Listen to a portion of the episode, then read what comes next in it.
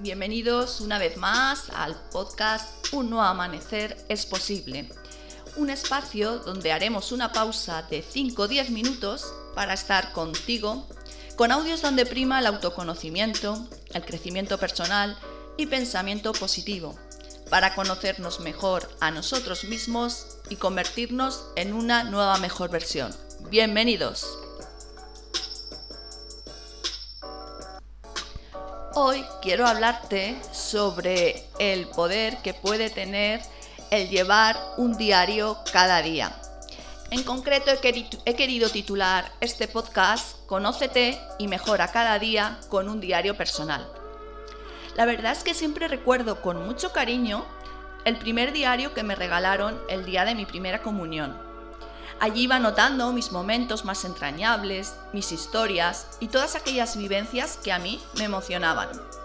Con el tiempo me fue interesando las formas y maneras de cómo conocerse a uno mismo y encontré en la escritura, concretamente en este caso en los diarios personales, un modo de terapia y encuentro con uno mismo para conocerse mejor y además que aporta grandes beneficios. Con el tiempo empecé a dejar de escribir historias y vivencias, aunque no del todo, y lo fue enfocando más en la forma de un diario personal introspectivo y de superación personal. Y sobre este tipo de diario es del que te quiero hablar, ya que a mí me ha aportado grandes beneficios y quiero transmitírtelos para que tú también los puedas disfrutar. Vamos a ver los seis beneficios que me han aportado llevar un diario personal. Seguramente que habrá muchísimos más beneficios, pero te voy a citar aquellos que he podido observar en mí tras escribir en el diario. Aumenta la autoestima.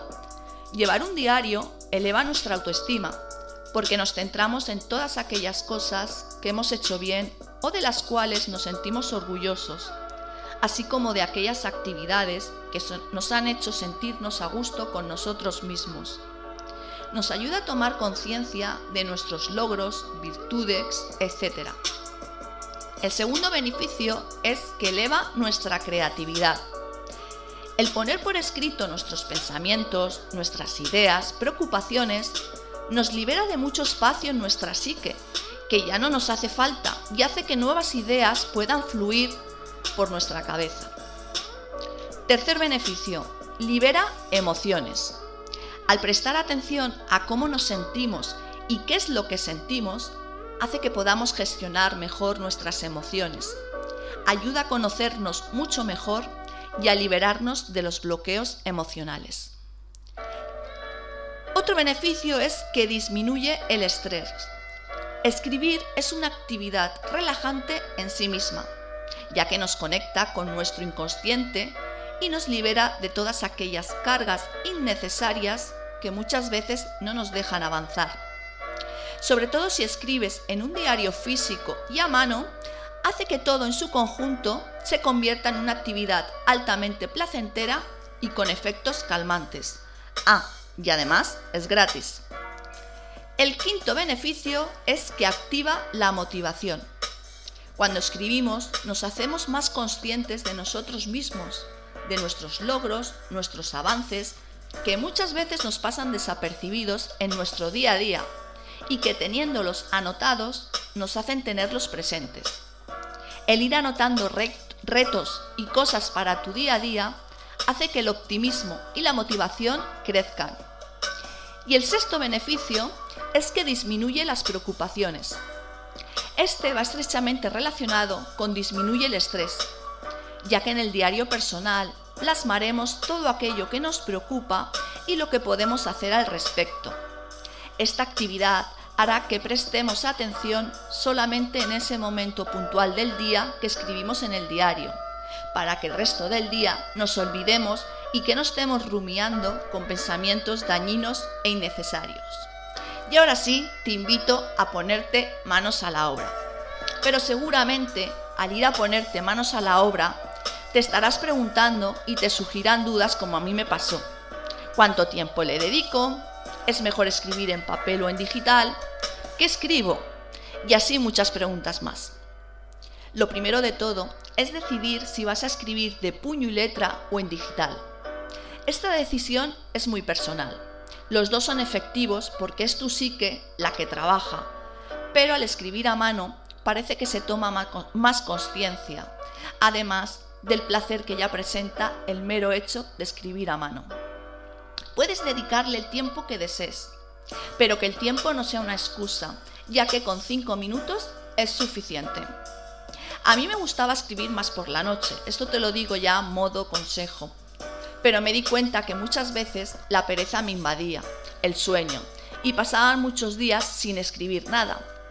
Así que mi pequeño consejo, si me lo permites, es que te levantes un poquito antes y dediques entre 5 20 minutos o lo que tú bien decidas a escribir en tu diario personal. Además, esta rutina te dará una motivación extra para empezar el día. Y ahora viene lo que a mí personalmente más quebraderos de cabeza me dio.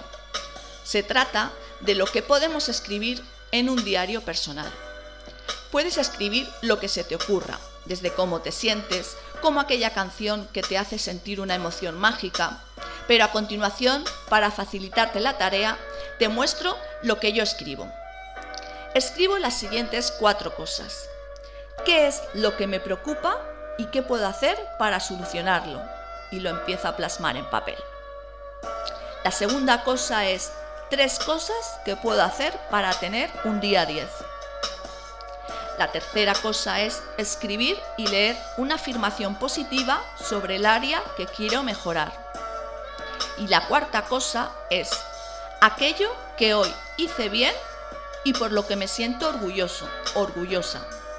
Igualmente, escribe aquella actividad que te ha hecho sentir mejor contigo mismo. Y como opción, puedes poner qué agradeces en el día de hoy. Te digo opción porque a mí me gusta llevar el diario personal de crecimiento y luego otro diario para poner mis agradecimientos. Eso ya es una decisión, una decisión tuya que tienes que decidir.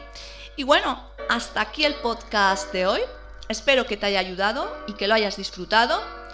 Y bueno, desearte un feliz día y decirte que puedes encontrarme en las redes sociales, que os las dejaré escritas en las notas de abajo. Y nada, un abrazo muy, muy gigante. Nos vemos en el próximo podcast.